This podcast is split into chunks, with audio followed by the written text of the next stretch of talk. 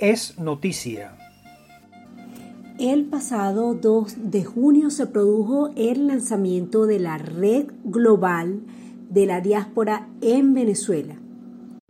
Esta iniciativa cuenta con más de 200 organizaciones de venezolanos en el exterior que se han integrado para coordinar y fortalecer iniciativas a favor de la diáspora venezolana y de nuestro país y tendrá presencia en diversas ciudades del mundo, entre ellas Bogotá, Buenos Aires, Madrid, Miami, Toronto y Washington.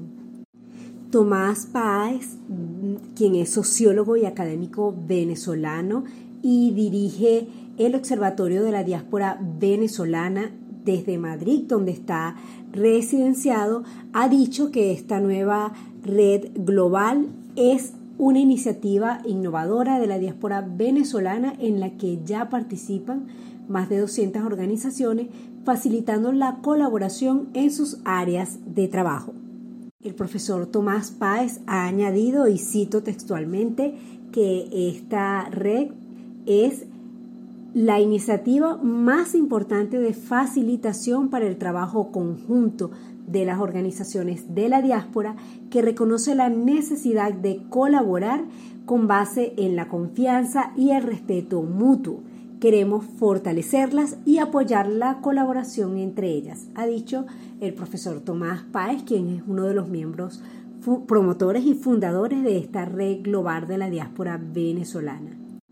Esta red global de la diáspora venezolana ha dispuesto un sitio en internet cuya dirección es www.redglobalvenezuela.org, donde tienen información completa sobre su funcionamiento, sus objetivos, las organizaciones que la integran y sobre las formas de participación para quienes deseen sumarse a esta iniciativa.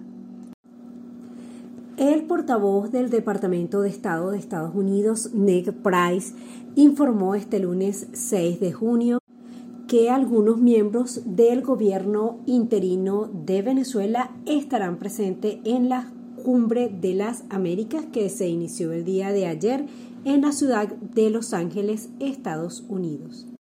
Recordemos que el gobierno de Estados Unidos, que funge como anfitrión de la reunión del foro regional que se celebra en Los Ángeles desde el 6 hasta el 10 de junio, informó que no invitó a Cuba, a Nicaragua ni a Venezuela debido a la preocupación que tiene la Casa Blanca por la situación de la democracia y los derechos humanos en esos tres países el gobierno de Ecuador anunció que concederá amnistía migratoria y regularizará la situación de quienes se encuentren de manera irregular en su territorio, según un decreto presidencial que fue difundido el pasado 3 de junio de 2022.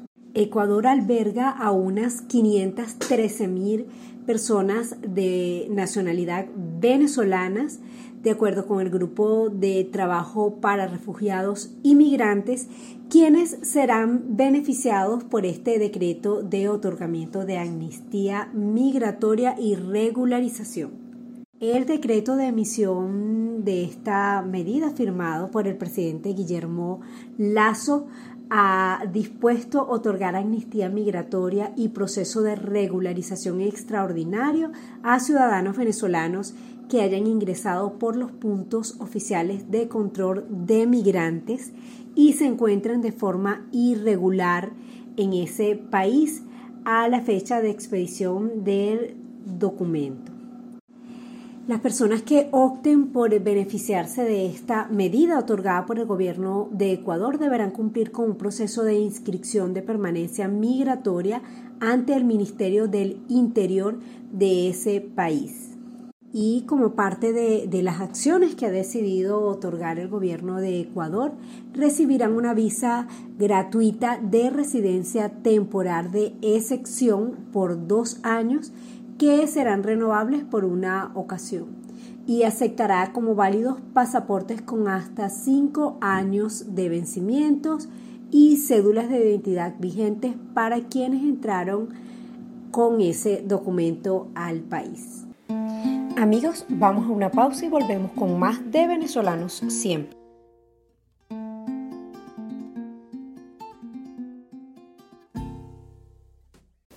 Voces de Venezuela.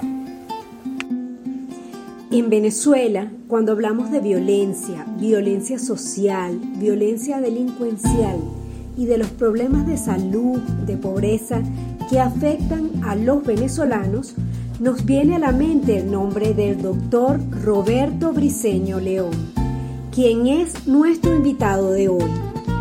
Vamos a resumir su extenso currículo señalando que el doctor Briceño León es venezolano, sociólogo, profesor de la Universidad Central de Venezuela, con una larga trayectoria y publicaciones en el tema de la violencia. Desde hace años dirige además el Laboratorio de Ciencias Sociales LAXO y es fundador del Observatorio Venezolano de la Violencia, OVD. Y vamos a destacar que recientemente, en reconocimiento a su labor y trayectoria, acaba de ser designado como nuevo miembro vitalicio de la Academia de Ciencias de América Latina. Nos acompañan para conversar con el doctor Briceño León, Valentina Sánchez e Ismael Pérez Vigil. Doctor Briceño, bienvenido a Venezolanos Siempre. Buenas tardes, Luisa. Encantado de estar con ustedes. Saludos, Ismael. Saludos, Valentina. Encantado de poder compartir este tiempo con vuestra audiencia. Roberto, actualmente te encuentras en Brasil como profesor visitante en la Universidad Federal de Ceará. ¿Eso es algo temporal o algo permanente? Cuéntanos, ¿en qué consiste el trabajo académico que estás desarrollando allí? ¿Qué temas están investigando y sobre qué áreas estás enseñando allá? Gracias, Imael. Mi permanencia en Brasil es temporal, no, es permanente. Si bien desde el punto de vista académico en la Universidad Federal de Ceará tengo una designación como profesor titular permanente, eh, desde el punto de vista administrativo y desde el punto de vista legal del tipo de visa que se tiene como profesor visitante, es temporal. Es temporal también porque, bueno, mis planes eh, son regresar a Venezuela. Nuestros planes familiares han sido regresar a Venezuela eh, continuamente y, estar muy vinculado y mantener nuestra presencia allá. Sin embargo, bueno, esto ha sido un periodo eh, bien particular porque llegamos aquí por un tiempo limitado, poco antes del inicio de la pandemia y de las cuarentenas. Y bueno, en medio de eso quedamos encerrados, eh, bueno, como le pasó a todo el mundo, pues, ¿no? Quedamos encerrados en la, en la ciudad, este, luego del periodo de desconcierto eh, di clases, se continuó dando clases eh, online, pero bueno, sencillamente uno puede decir que bueno, en, gran parte estaba en Brasil, pero estaba en, en, un apartamento encerrado como, como estuvimos todos durante ese periodo. Entonces, bueno, eso, eso dio un tono muy particular al, primer momento de la, eh, de, la, presencia y del trabajo aquí. ¿no? La razón fundamental de, venir eh, fue una invitación eh, que me hicieron los colegas de mm, sociólogos brasileños durante el Congreso Mundial de Sociología en, en Toronto, en Canadá. Me pidieron una reunión, nos reunimos y me dijeron que quería que que considerara venir un tiempo a Brasil, porque ellos estaban planteando y deseando mucho impulsar la internacionalización de la sociología em, brasileña. Eh, eh, esto es un, tema bien particular en, Brasil, porque eh, es un país tan grande, con distancias tan grandes, que ha estado en, en, gran medida de espaldas a América Latina y muy mirándose a sí mismo, ¿no? En, los últimos años, puedo decir quizás en las últimas dos décadas, ha habido un cambio en eso y un deseo de abrirse a América Latina. Hay interés por aprender español, hay interés por los otros países, hay interés, eh, académico, político, económico, también de, vincularse a los otros países y de sentirse eh, parte em, de una América Latina que ha sido dominantemente vista como hispanohablante. Y, bueno, ellos quisieran eh, trabajar mucho más en esa integración. Eh, entonces, bueno, con ese propósito mm, hicieron unos, abrieron unos concursos aquí, los participé, los gané y, bueno, el plan inicial era, como, como lo ha sido durante mi carrera varias veces, pues salir como una especie de sabático que tomamos los académicos y pasar un año, dos años fuera del país este, y regresar eh, nuevamente. Entonces ese ha sido el contexto y eso ha sido la, eh, la propuesta en la cual he estado, he estado acá.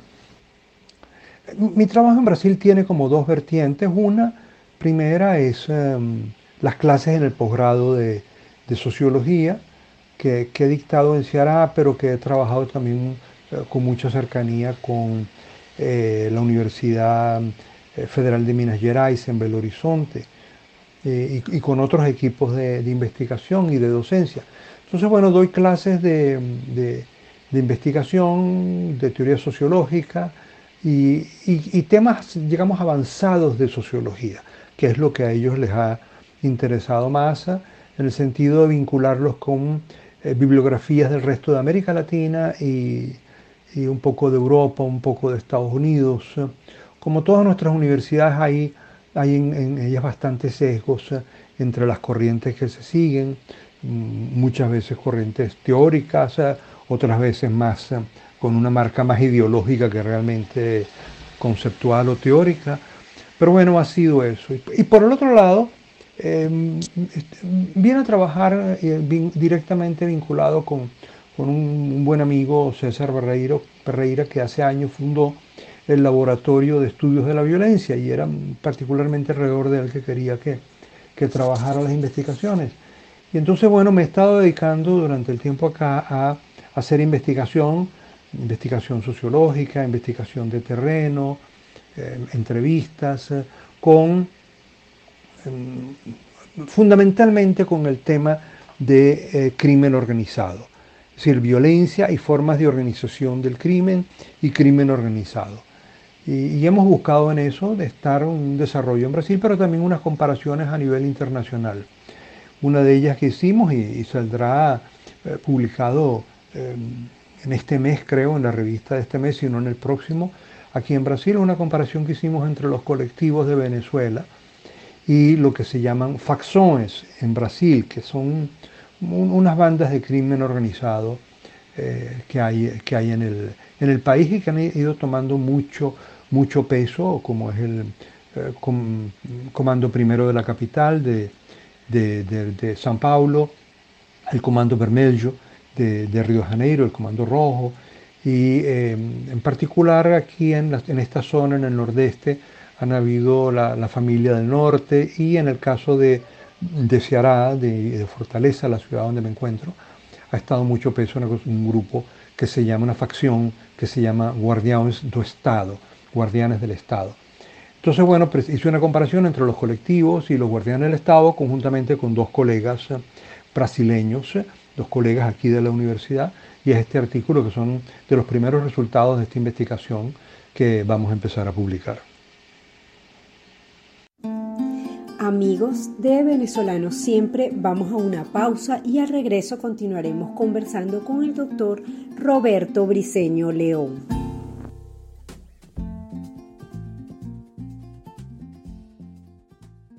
Estamos de regreso en Venezolanos Siempre, voz y señal de los venezolanos en el mundo y continuamos conversando con el doctor Roberto Briceño León. Buenas tardes, doctor Briceño.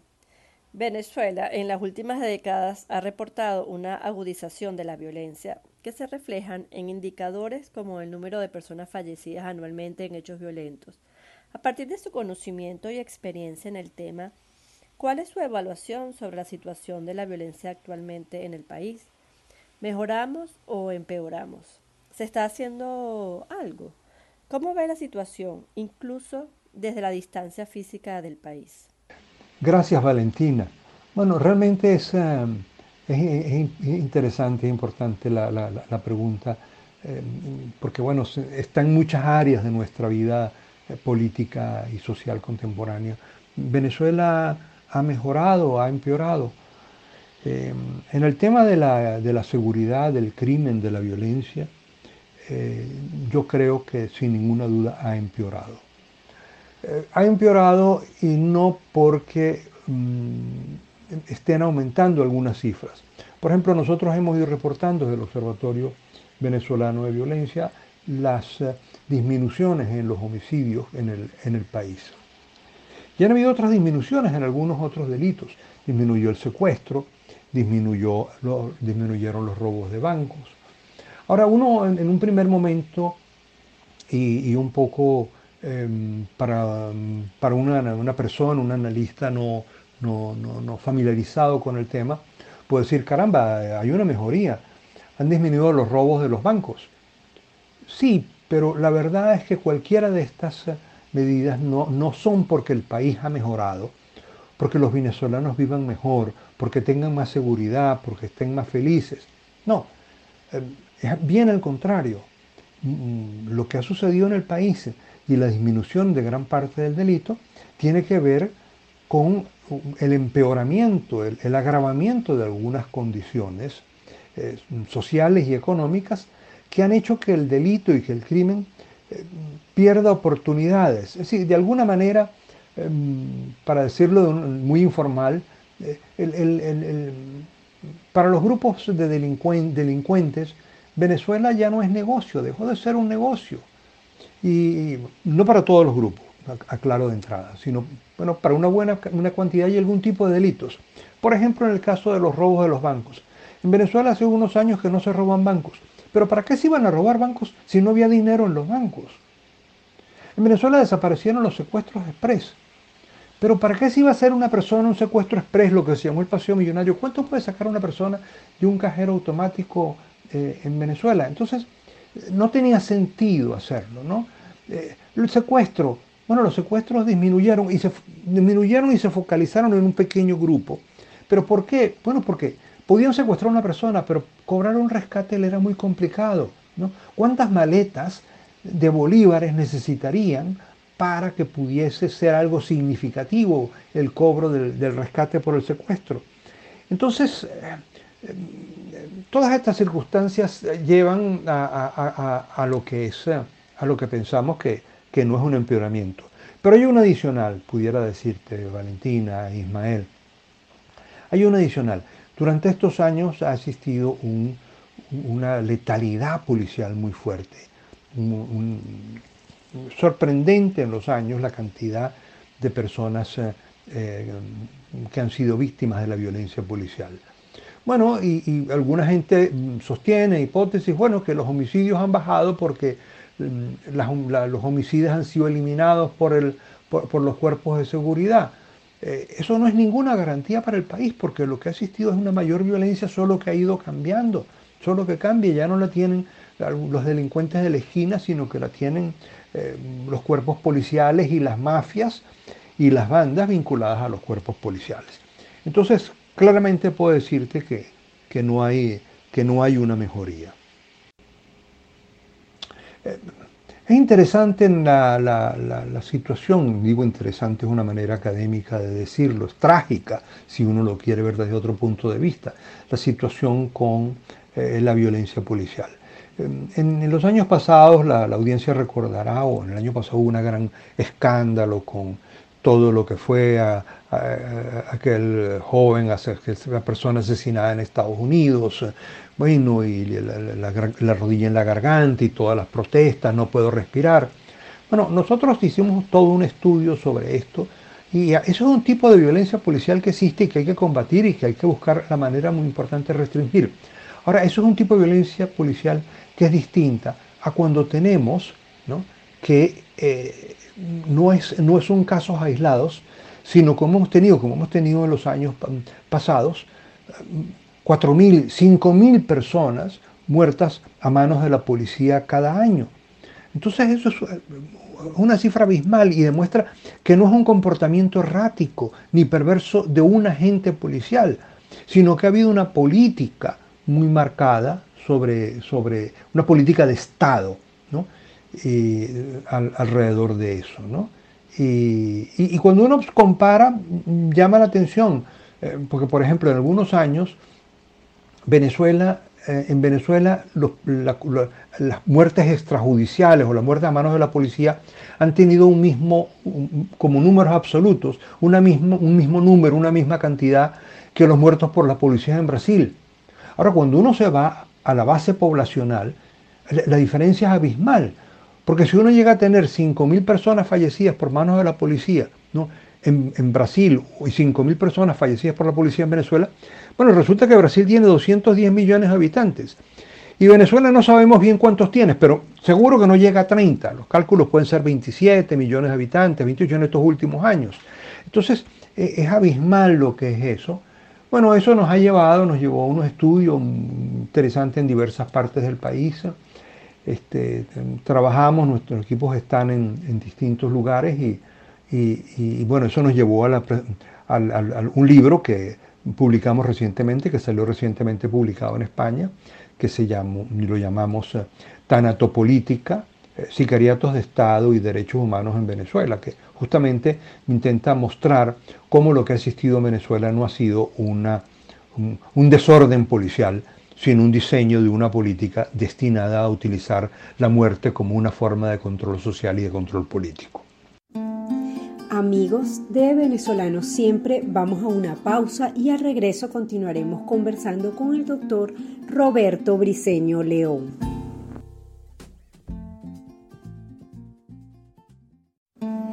Amigos de Venezolanos Siempre, estamos de regreso y continuamos conversando con nuestro invitado de hoy, el doctor Roberto Briceño León. Acabas de ser designado como miembro vitalicio de la Academia de Ciencias de América Latina, ACAL, y tenemos entendido que eres el primer sociólogo designado como miembro de esta institución, conformada tradicionalmente por académicos provenientes de ciencias como matemática, biología, química, física y medicina. ¿Cómo fue el proceso para tu incorporación y qué funciones cumplirás como miembro de la ACAL? Gracias Ismael. Bueno, la verdad es que fue una grata noticia, un, muy grato reconocimiento eh, por parte de la, Academia de Ciencias América Latina. La Academia de Ciencias pues eh, fue fundada el, siglo pasado, a fines del siglo pasado. Este, entonces, bueno, no tiene los 200 años, los 105 años que tienen otras academias, pero tiene la particularidad que es eh, de toda América Latina y que tiende, es multidisciplinar. En la actualidad creo que hay 309 miembros de, 17 países. Entonces, bueno, fue para mí un, grato, muy grato reconocimiento y, al trabajo, a mi trabajo. Em, porque claro, es, em, soy el primer sociólogo que ingresa y, creo que es un reconocimiento y una, una, mirada hacia las ciencias sociales, hacia la sociología importante. Pero también creo que en, mi caso ha sido también un reconocimiento a la, a la transdisciplinariedad, porque mm, en mi carrera siempre eh, he trabajado eh, con, con, gente de otras profesiones, eh, con, abordaje, con abordajes multidisciplinarios o transdisciplinarios. Eh, siempre evité quedarme exclusivamente en una discusión entre sociólogos.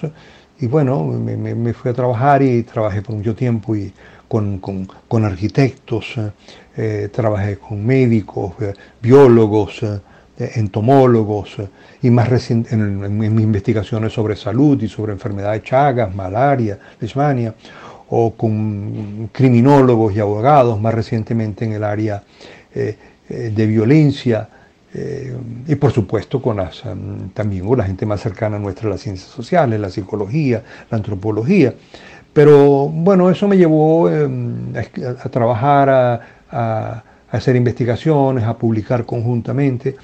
Y yo creo que mm, lo que está mostrando la academia es que está mm, bueno, buscando que no sea solamente lo tradicional que estaba allí, que mm, matemáticas, física, biología, eh, medicina, eh, geología, que era como los, el mayor grupo, los grupos mayores de, de, académicos, sino que se abre un poco más. hace unos años se incorporaron a, a un economista y que es de los que puedo conocer allí, que está más vinculado a la parte de ciencias sociales. Eh, entonces, bueno, es un, es, eh, un reconocimiento, es algo grato. ¿no? Eh, la incorporación a la Academia 1 parece ser un proceso simple, por lo menos desde fuera, desde donde yo estaba, era un proceso simple. simplemente me, me, contactaron, me preguntaron si estaría interesado en participar, si, si aceptaría la, la designación, le dije claro que sí, que con, mucho gusto y sería un honor. Eh, luego, bueno, sé que se revisan los documentos, las publicaciones, la historia, el trabajo, hay un comité, luego pasa la junta directiva y, y, en un momento dado, pues bueno, ya hay, una decisión que toman, en algunos casos demora algunos años en la revisión, en, en mi caso mm, fue este mismo año que el primer año que se tomó la decisión, lo cual me, me, satisface, me, como, como te decía, me, me, agrada a uno, porque al fin y al cabo es un, reconocimiento del trabajo de, la vida de uno, y, quizás por eso mismo es que la membresía o ser miembro es vitalicio, porque se trata no de un, de un premio a un trabajo, a un libro, una investigación, sino a toda una actividad científica y a una vida, ¿no? Eh, las funciones ahí son pocas, las academias discuten entre ellas, es un, trabajo más de reflexión interno y, lo que se está buscando y lo que sería, yo entiendo que es mucho mi, mi labor, es fomentar la incorporación de las ciencias sociales e impulsar la transdisciplinariedad, porque la ciencia básica, la ciencia pura es muy importante, pero al final toda ciencia y, y toda labor de conocimiento humano debe repercutir en una mejor sociedad y en, una mejor calidad de vida, en una mayor felicidad para, para las personas, eh, con una vida más sana, más armoniosa, eh, los calificativos que uno le quiera colocar, pero al fin y al cabo eh, la ciencia tiene que ser buena ciencia, de, de calidad, pero al mismo tiempo esa buena ciencia siempre al final repercute en el bienestar de la sociedad. Valoramos que estando en el exterior siga investigando y aportando al país. Con relación a eso, ¿qué mensaje le daría a los millones de venezolanos que están fuera y que igual que usted desean seguir apoyando a Venezuela? Gracias Valentina. Pues sí, la verdad es que estoy fuera del país, pero eh, igualmente estoy como dentro del país. Eh, yo continúo haciendo encuestas eh, en Venezuela, tenemos grupos focales que organizo, es decir, los equipos están. En, la actualidad, con el observatorio y el laboratorio de ciencias sociales que dirijo, tenemos equipos de investigación en 15 ciudades. Son eh, colegas, profesores universitarios estupendos, eh, con gran calidad, dedicación. Eh, las encuestas las hacemos a nivel nacional. Es decir, tengo, tengo un, ojo continuo, una mirada continua en el país. ¿no?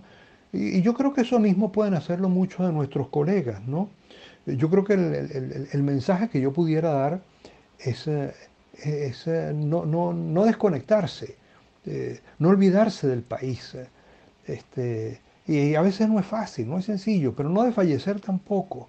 Hay que empujar, hay que mantener, ¿no? mucha gente siente que, se tuvo que ir del país obligado, que, que mm, fue forzada su salida. Pero yo les digo, no, el país no te expulsó, Venezuela no te expulsó. Venezuela te sigue queriendo. Quien te expulsó fue un gobierno, un mal gobierno, con unas malas políticas. Fue un gobierno excluyente, eh, que, se ha puesto y que se ha enfrentado a los venezolanos. Eso, eso es quien, quien está. Venezuela no, Venezuela sigue queriendo a, su gente, a sus ciudadanos, a sus hijos, en, muchas partes del país donde, donde, se encuentren. ¿no? Entonces, eh, bueno, yo creo que hay que, la protesta eh, hay que convertirla en algo positivo, de contribución. Eh, no solo ver las noticias para deprimirse o para quejarse, sino para buscar la manera de contribuir y de, aportar. En, estos tiempos de, con las redes sociales, con todas estas nuevas plataformas, ha sido algo muy, muy sorprendente y es algo muy sorprendente de las posibilidades de colaboración que hay. Eh, yo nunca he pasado, eh, había pasado tanto tiempo sin, viajar a Venezuela. La, pandemia pues, y la, la, cuarentena me bloquearon, nos bloquearon todos nuestros viajes y no era, no era posible, este, no fue posible ir. Pero durante ese tiempo yo pensé que me iba a aislar y, bien al contrario, con todas las plataformas se abrió un abanico de posibilidades empecé a tener contactos con gente de otros lados, a dictar conferencias en ciudades distintas del país, con grupos muy, muy diversos. Entonces se abrió una inmensa posibilidad y se abre. Yo creo que a nuestros amigos, nuestros paisanos, lo que hay que insistirles es que estas nuevas tecnologías nos permiten mucho estar lejos y estar muy cerca, estar muy cerca del país y, proseguir, y poder seguir apoyando apoyando mm, en el área que yo conozco, pues en universidades, con la educación, con programas, con conferencias, con apoyo a las empresas, para, apoyar para la gente que está buscando crear nuevas empresas, crear vínculos internacionales, eh, los, los conciudadanos, los paisanos que están fuera pueden convertirse en vínculos poderosísimos para las iniciativas privadas que se dan en el país para para las exportaciones que, eh, pueden darse y que pueden venir. Eh, es decir, pueden, pueden abrirse muchísimas, muchísimas eh, posibilidades. Amigos, vamos a una pausa y volvemos con más de venezolanos siempre. Estamos de regreso y continuamos conversando con nuestro invitado de hoy, el doctor Roberto Briceño León. Como académico, ¿qué mensaje o recomendación le daría a los jóvenes que están dentro o fuera del país y que tienen interés y vocación por la carrera académica? Caramba, Valentina, eh, Ismael, eh, es difícil pensar con, imaginarse con la situación de las universidades venezolanas, un mensaje que aparentemente uno le pueda dar a, a los jóvenes sobre la, sobre la vida académica. Pero yo no dudaría en seguir recomendando a quienes lo deseen y quienes lo quieran eh, continuar con la vida académica. Yo tengo ya casi 50 años dedicado a, la universidad, la mayor parte del tiempo de eso a la Universidad Venezolana, dedicado a comprender Venezuela, dedicado a hacer que las ciencias sociales sean útiles para una Venezuela mejor. Y puedo decirle eh, a los jóvenes que no, encuentro una mejor satisfacción, porque uno crece, crece internamente, crece en relación a su saber, mm, nunca, nunca se desliga, nunca se acaba. Yo conozco amigos que, que, trabajaron, se jubilaron y después que se jubilaron nunca más quisieron saber nada de, del trabajo que habían tenido. Por otro lado, encuentro cantidad de amigos y colegas en la academia que terminan, se jubilan y continúan por años eh, en, esa labor porque es una labor infinita que no, no, acaba sino cuando, cuando ya muere. ¿no? Entonces la vida académica eh, tiene muchas, eh, muchas satisfacciones.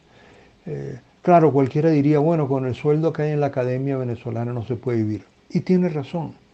Es así, lamentablemente es así. Pero eso no tiene que ver con la vida académica, no tiene que ver con la carrera académica.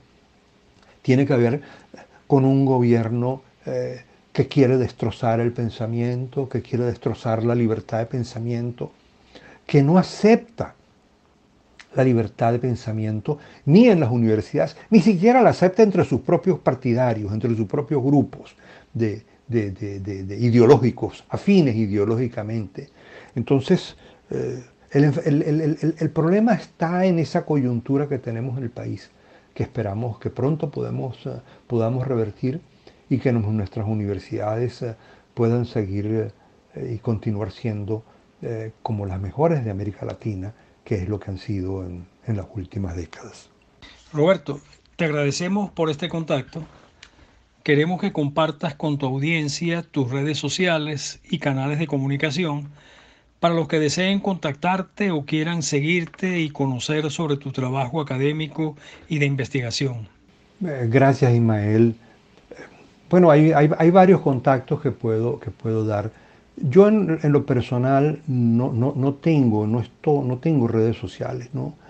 Eh, fue una decisión personal de hace años de no, no, tener Twitter, no tener ninguno de estos eh, redes sociales que me parecen muy importantes, muy valiosas, pero que como una decisión personal decidí no tenerlo, eh, en gran medida por razones de seguridad y por las áreas en las cuales yo venía trabajando y, y desempeñándome.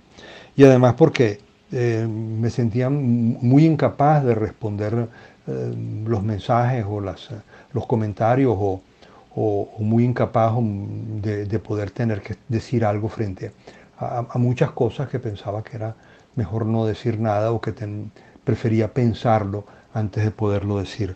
Eh, son algunas cosas del mundo de la, de la, de la experiencia académica o del, del, rigor, o no sé cómo llamarlo, este, las malas mañas académicas. ¿no? Pero bueno, sí hay muchas maneras de contactarme. A través de, del observatorio, de una manera muy clara. Eh, el Observatorio Venezolano de Violencia tiene una página web que se llama observatoriodeviolencia.org.vev e e de Venezuela. Eh, ahí están una iniciativa que tenemos con muchos de nuestros colegas en el interior que están en nuestras sedes, podrán ver los trabajos, libros, artículos. Eh, allí, está. Eh, el observatorio tiene una, sí tiene un Twitter en el cual, bueno, muchas veces salen lo que son mis opiniones, mis declaraciones, que son OBB-violencia, o sea, OBB-violencia, que que, funciona. Hay también una página en, Facebook. Eh, y, es la manera en la cual nos contactamos. Ah, un correo electrónico es el mismo mm, OBB eh, contacto, o sea, OBB de, con, B baja, con V, mm, OBB contacto arroba gmail.com.